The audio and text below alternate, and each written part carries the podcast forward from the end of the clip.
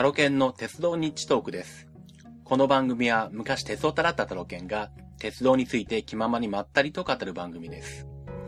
えー今回はですね、えー静岡県内を走る私鉄の学南鉄道に乗ってきましたんで、その時の模様をお送りしたいと思います。で、まあこちら東海道本線の吉原から、えー、学南江能まで走っている、えー、私鉄なんですけども、えー今回ですね、えーちょっと現地の方で、えー収録を多少してますんで、えーまずはそちらの方からお聞きいただきたいと思います。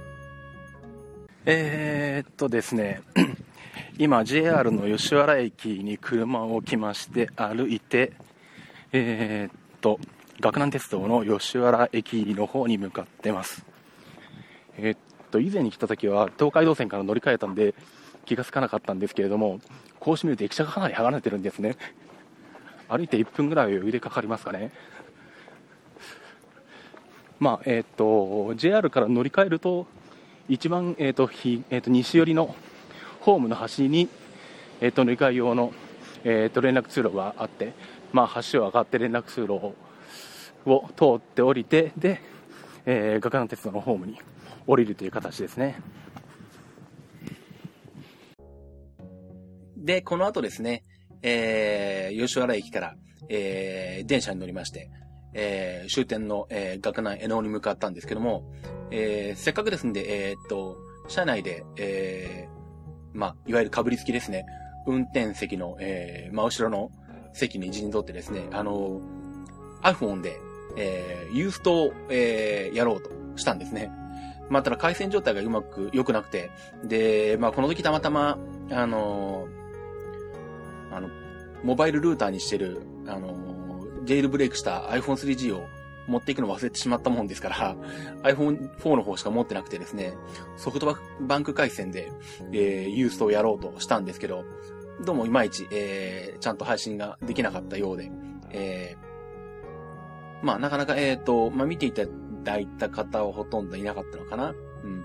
まあ、えー、まあただ録画はできてますんで、えっ、と、鉄道日トークのホームページにまたリンクを貼っておきますんで、まあもしよろしかったら、そちらの、えー動画の方ですね、撮影したものを見ていただければと思います。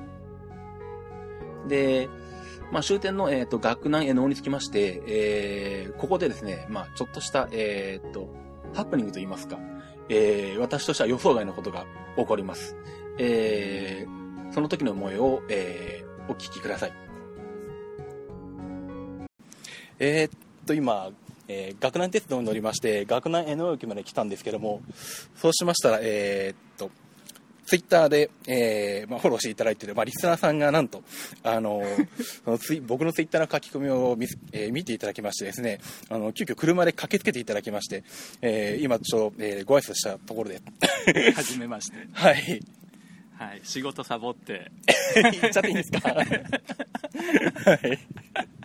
仕事をサボって、江野駅まで駆けつけてきました。はい。はい。はい。一応ハンドルネームなどはどうしましょう？えーやめておきますか？いや、大丈夫ですよ、ハンドルは。はい。えはいあのー、ツイッターのハンドルネームは、春木さで、はい。はい。時々、書き込みをさせてもらってます。はい。はい。はいちなみに今の騒音は新幹線も横が通過していったところです。そうですね。ね、ここの駅、真横新幹線が通過してるんで、新幹線止まってくれたらすごいんですけどね。超大ターミナルになるところですけどね。いや、でも、もう本当に誰もいない駅ですよね。ああそうですね、なんだろう、あの実は仕事で今日たまたま吉原の方に仕事ができて、はいはい。で、まあ、吉原まで行ったら、まあ、学南鉄道往復するぐらいが1時間でできるから、せっかくだからと思って、ああの最近ちょっとどこにも乗りに行ってないので、あ。うんうん鉄道二次トークのネタがなくてどうしようかなと思ってたので、ちょうどネタになるから乗ってこようと思ってきたんですいや、けど、ね、でもこの間千葉行ったばかりで。あそうですね、あれはありましたけどね、そう出たらあの、東名が混んでると思って、はかなり早めに出たんですよね。はいはい。で1時間以上余って でその間あのーなんだろうここって車から直接来ると吉原から近いじゃないですか学校にはいはいはい。はいで一回車でここ来たんですよ。そうなんだ。であこんな感じなんだと思って、はいはいはいはい。また戻ったりとかしてたんですけどでもなんか近くになんかイオンかなんか。あ、あの、すぐそこにできました。できてるんですよね、うんうん。だからまあそれなりかなと思ったんですけどあのその辺なんだろうこの駅のフリーダムな感じ？この駅の横の線路が並んでる横まで普通に車で入っていって全然問題がないこのフリーダムさは何とか思ったんですけどね。駅前で収録してるのに誰もいないという。駅前で喋ってて全然なんかこう不審がられないとか。こんなん東京都内でやったら思いっきり職質されるところなんですけどね。うん。非常にいい感じですね。あの、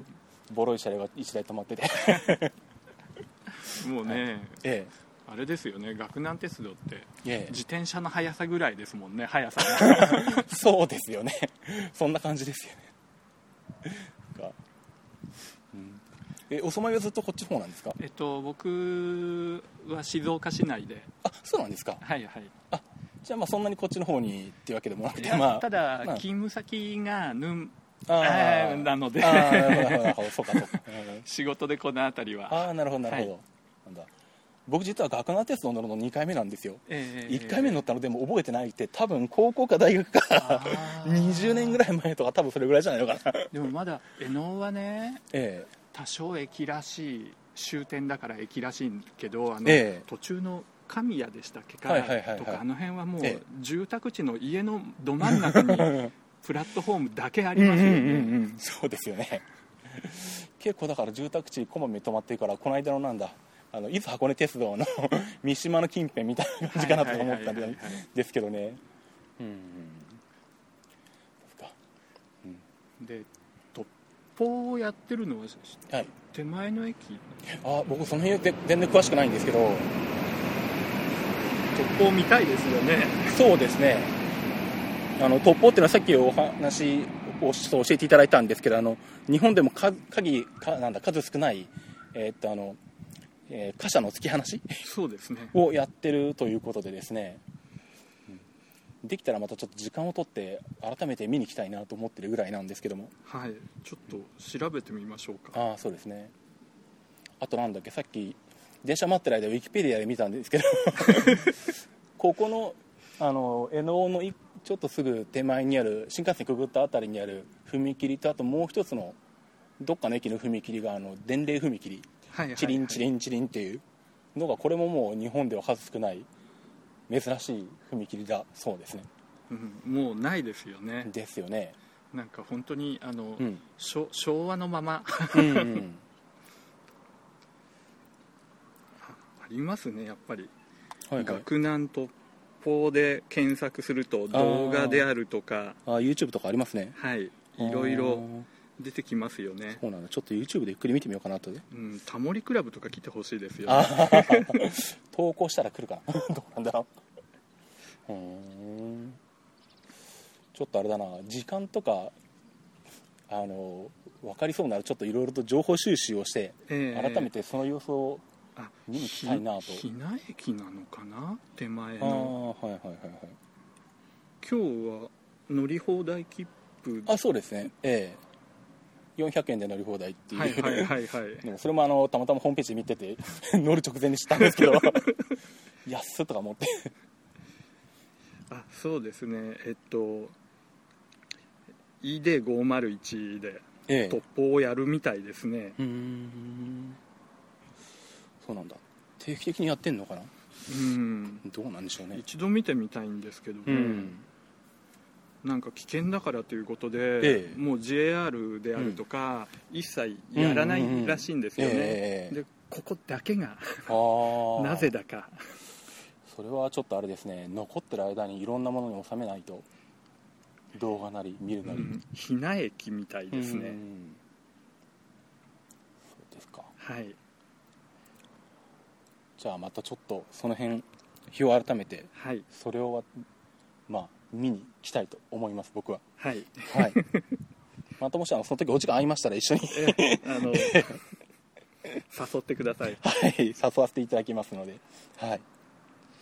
じゃあこんなところでいいかな。はいありがとうございました、はい、ありがとうございました。ひなですねはい。ということでですね、なんと、えーっと、私のツイッターを見てですね、リスナーさんが、えー、なんと書きつけてくれるという、えー、ことが起こりまして、私も、えー、驚きましたけども、えー、非常に楽しい、えー、お話などさせていただきまして、まあ実はあの収録の後もですね、あの、なんと車に乗せていただいてしまいまして、あの、ひな駅まで、えー、一緒に、えー、行ってですね、えー、まあその時はその突破をやってなかったんですけど、えー、まあ、貨物列車の様子とかですね、あの駅の様子とかを、えー、見て、えー、電車が来るまでお付き合いいただきまして、えー、春久さんどうもありがとうございました。で、この話の中であった突砲なんですけど、あの、まあ、突砲って突き放すって書く突砲なんですね。あの、昔の国鉄時代の貨物では、まあ、あちこちでやってたんですけど、私もあの子供時代、まあ私名古屋に住んでたんで、あの、稲沢照射場、放射場とかでよく見たんですけども、あのまあ電気機関車とかディーゼル機関車が、こう、連結機をこう、繋いでないというか、開放してる状態のままこう、あの、推進運転で、まあ要は後ろから貨物を押していくんですね。で、貨物をこう押していってある程度スピードに乗ったところで、えー、電気機関車の方がブレーキをかけると、まあ貨物の方だけこうずっとそのまま勢いで走っていくんですね。あれをまあ突砲と言うんですけども、結構昔はそれを使って、あの、貨車の入れ替えをやってたんですが、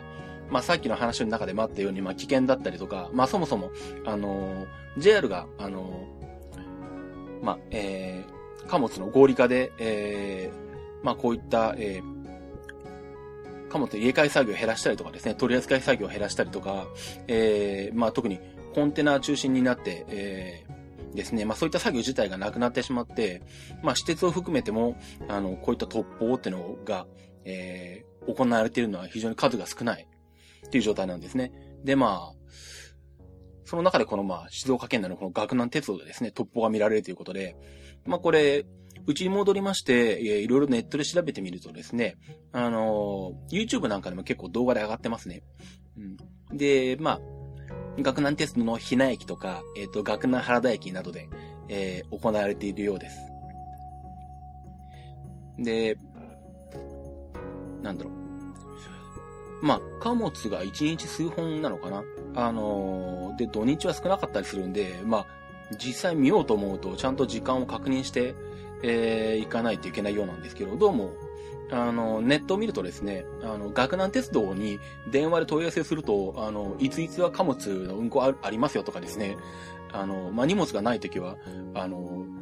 運行自体なかったりとか、あの、なんだ、機関車だけの短期での運行もあるんで、あの、その辺は、あの、学南鉄道に、あの、確認すると、あの、教えてくれるようです。はい。ですね、私もちょっと確認して、改めてあの、ビデオカメラでも持ってですね、あの、ちょっとその様子をじっくり見に行きたいと思います。で、他にもですね、この学南鉄道をよくよく調べるとですね、面白い点がいろいろとあってですね、あの、基本的に切符が貢献なんですね。まあ、この話の中でも出てきた、あの、土日のみ、えー、使えるフリー切符、えー、なんと400円という格安の フリー切符なんですけども、これもあの、普通に窓口で買ったら D 型貢献出てきたんですね。D 型貢献ってあの、横長のやつなんですけど、これ自体珍しいんですけどね。で、それ以外もあの、普通の乗車券も窓口で買うと全部貢献で出てくるんですね。で、さらにですね、あの、JR と連絡運用やってまして、あの、前に大井川鉄道の井川から静岡まで切符を買った時もそんな話したと思うんですけど、あの、例えば学南江能から静岡までとかですね、あの、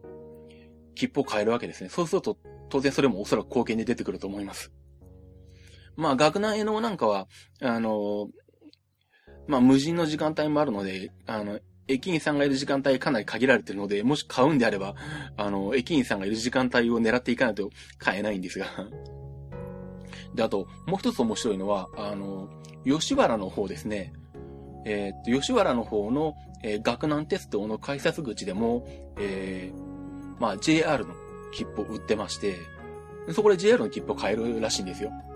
で、そうするとそこでも当然貢献で出てくるので、なんと JR の乗車券を貢献で買うことができるという、非常にあの、数少ない、えー、駅になります。で、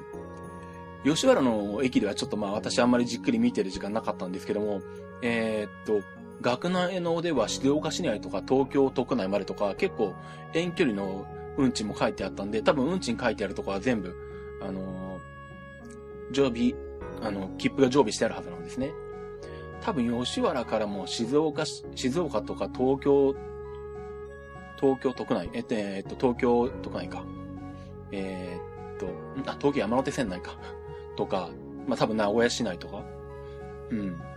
あのあると思います。で、どうなんだろう。まあ、ちょっと今度行ったら確認してみたいんですけど、ひょっとして新幹線の重積特急券ぐらいもあるのかなと思ってちょっと期待してます。もしあれば、あの、新幹線の重積特急券を貢献で買えるってことになるので 行ったらぜひ買いたいなと思ってるんですがということでですね、まあ、えー、まあ、この学南鉄道、あのー、まあ、実際乗ってみてですね、あの、やっぱり、貨物営業してる路線って楽しいですよね。あの、線路がいっぱいありますしあと、特にこの学南鉄道は富士市内のあっちこっちの工場に、あの、連絡線というか、あの、引き込み線を持ってるもんですが、いろんなところに線路が分かれていってですね、いろんなところから線路が出てくるんですね。なんで、あの、単純に線路を見てても楽しいですね。うん。で、正直あの、名古屋から静岡に引っ越してきて、静岡市ってあんまりあの、鉄道的に面白くないなとどうしても。まあ、名古屋が、あのー、JR も本線を何本も持ってて、まあ、名鉄あり、近鉄あり、地下鉄あり、入間市鉄とかが近辺にたくさんあったもんですから、まあどうしてもそれと比較してしまうと、静岡市内近辺ってあんまり面白くないなと思ってたんですけど、ちょっとこの学南鉄道の面白さを知ってですね、ちょっと、あの、見方が変わりましたね。あの、ちょっと、学南鉄道は何回か通ってですね、いろいろと楽しいところですね、突っ込んでいきたいと思います。ということでですね、えー、っと、今回はまあ、学南鉄道に行ってきました。というお話でした。では、切符地のコーナーに行きたいと思います。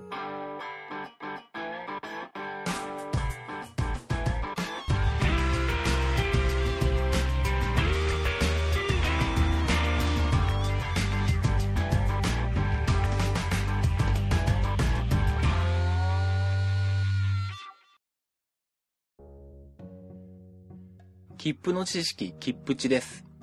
このコーナーは切符のルールを知らなかったばかりに損をしてしまうことがないよう、正規の方法でお得に鉄道に乗っていただくためのコーナーです。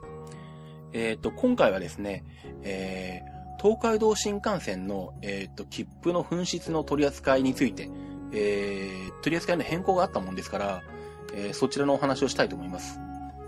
もうこれちょっと前の話になるんですけども、えー、っと、発表があったのが3月の29日ですね。まあ、一般的に、あのー、JR の乗車券、あと、まあ、乗車券、特急券を含めた、えー、切符の紛失の場合、どういう風に扱うかというと、えー、っと、まあ、亡くなった時、まあ、車掌さんとかに申し出るんですね。で、そうすると、とりあえず、もう一回切符を買わなきゃいけないんですよ。で、もう一回切符を買お金を払って切符を買って、えー、ただしその、えー、っと、紛失再購入っていう証明をもらうんですね。で、その紛失再購入の証明を持った状態で、えー、確か1年以内かな。1年以内に、なくした元の切符が出てきた場合は、えー、手数料、まあ、通常の払い戻し手数料210円だったかなうん。などなどを差し引いた分を払い戻してくれるんですね。という形で、まあ、切符が見つからなければ、あのーまあ、2回払うことになってしまうんですが、JR 東海が東海道新幹線の、え、ー、と、切符に限りですね、その取り扱いを一部変更しまして、えー、クレジットカードで購入した、えー、東海道新幹線の、えー、指定席券とグリーン券のみが対象なんですけれども、えー、クレジットカードを利用して、購入した、えーその指定席券、特急、えっ、ー、と、指定席特急券、えグリーン券、えー、に限り、えー、まあ、JR 東海側でですね、切符の使用状況を、えー、まあ、確認できるわけですね。まあ、それが使われたかどうかとか、まあ、要は、あの、自動改札機でどの切符が使われたとか使われてないとか、あの、情報全部把握してるはずなので、えー、っと、まあ、その JR 東海側のその仕組みなどで、えー、っと、切符の使用状況が、えー、確認できて、えー、まあ、その切符が使われてないということが確認できた場合は、えー、口座振込で払い申しが受けられると、えー、いう形になりました。ですんで、まああの、いずれにしても、えっ、と、切符を紛失した時には、一旦再購入はしなければいけないんですけど、えー、自分が切符を見つけなくても、JR 東海側でその切符が使われてないことが確認できたら、払い戻してくれるということになります。で、そうするとですね、えー、っと、この紛失時のことを考えると、東海道新幹線の指定席特急券とグリーン券は、今後、クレジットでカードで買った方がいいって話になるんですね。クレジットカードで買った場合のみなくした時にこういう、あの、見つからなくても、あの、払い戻しを受けられる可能性があると。現金で買ってしまうと、えっ、ー、と、自分でまあ、なくした切符を見つけない限りは、えー、払い戻しを受けられないので、現金で買うメリットがなくなるんですね。なので、まあ、いろんな割引券とか、えー、っと、金券ショップで、えー、安いもの、えー、安いやつを買っちゃうとかですね。まあ、そういうのはどうしようもないんですけど、まあ、通常の、えー、っと、まあ、定価と言ったらいいのかな？うん。まあ、普通の JR の窓口で買う、まあ、普通の新幹線指定席特急券、あるいはグリーン券を、えー、買うんであれば、えー、クレジットカードで買った方が、えー、メリットがあるということになりました。ということですね。まあ、あの、特に切符とか、あの、物をよくなくしてしまう方とか見えるかと思うんですけど、あの、もしよかったらですね、クレジットカードで買っていただければ、こういった、えー、払い戻し、見つからなくても払い戻してもらえる可能性があるということが、えー、特典がありますんで、えー、まあ、それを考えてですね、えー、購入していただければと思います。はい、まあ、これ東海道新幹線のだけの話で、それ以外には特にこういった変更の話はないんで、まあ、それ以外は、今のところはね、見つからないと、えー、ダメなんですけども、まあ他の鉄道会社とか、JR 東日本とかでもまあ、ね、順次こういうのを拡大していってほしいですよね。はい。ということで、えー、キップチのコーナーでした。ではエンディングに行きたいと思います。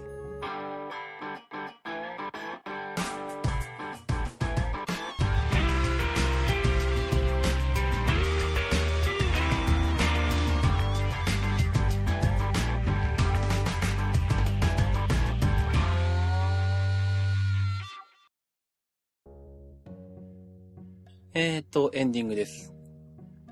えー、っと、震災以来、えー、活動を一旦、えー、っと、休止されてました。恋する旅鉄部さんが、えっと、復活されましたね。はい。えー、私も聞かせていただきました。はい。また、あの、皆さんよろしければ、えっと、iTunes ストアの方にですね、えっと、ポッドキャストの方ありますんで、まあ、旅鉄部、え旅がひらがなで、鉄と部は漢字かなそれで検索してもらえれば、まあ出てきますね。はい、聞いていただければと思います。えー、では私、えー、タロケンの、えっ、ー、と、ツイッター ID の方を、えー、言っておきます。えー、アットマークタロケントークになります。アットマーク、t-a-r-o-k-e-n, t-a-l-k。あと、鉄道日トークのハッシュタグがありまして、えっ、と、シャープトレイン NT ですね。シャープ t-r-a-i-n, NT。で、まあ、こちら、あの、時々ツイッターで、あの、乗り鉄されるときに、あの、使わせてもらってもいいですか？と問い合わせいただくことがあるんですけど、あの、ぜひ、えー、どんどんお使いいただければと思います。ご自由に、あの、特にお断りいただかなくても使っていただいて全く構いませんので、えー、どんどんお使いいただければと思います。ということで、えー、鉄道日トークでした。えー、では、また、えー、お届けしたいと思いますので、えー、次回までしばらくお待ちください。それではまた。